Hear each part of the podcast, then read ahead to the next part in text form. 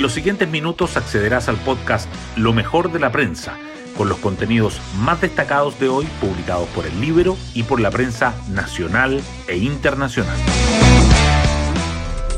Buenos días.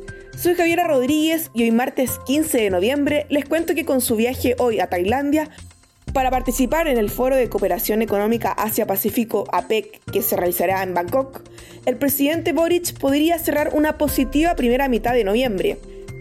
Las encuestas han mejorado, comenzaron los diálogos con la oposición por seguridad y aún se hace una buena evaluación por la visita a la Araucanía.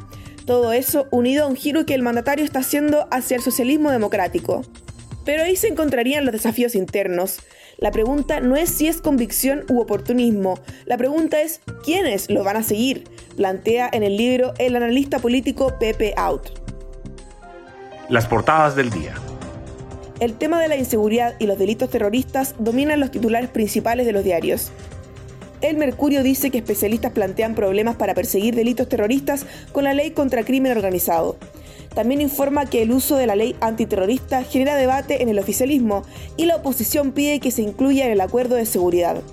La tercera abre con la información de que Estados Unidos alerta sobre delincuencia y la Araucanía a turistas que viajen a Chile.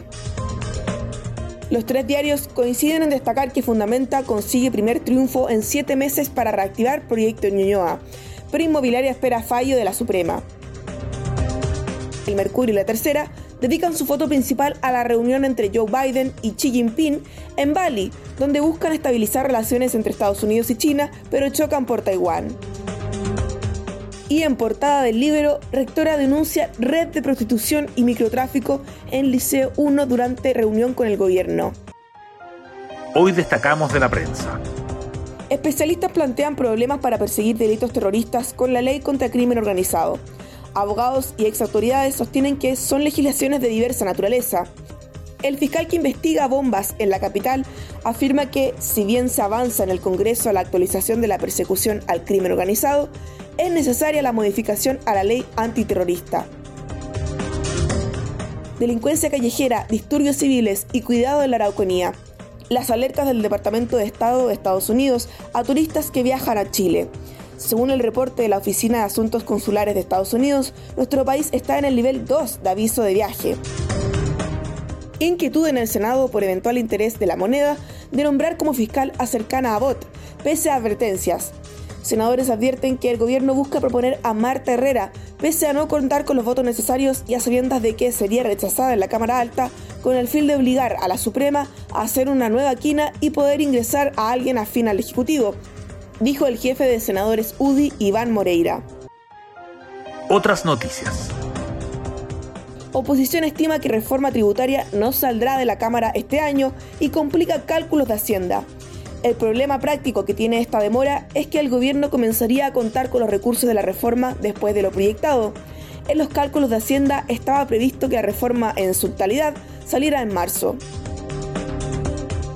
Gremio de Atención Primaria de Salud acusa presupuesto mentiroso e inicia paro nacional. Esto pese a que el gobierno elevó la propuesta inicial y propuso per cápita de 10.000. La movilización está convocada para hoy, pero podría extenderse.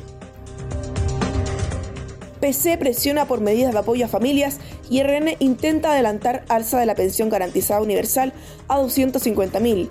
La moción, apoyada por un grupo transversal de congresistas, propone que dicha suma se empiece a pagar en enero.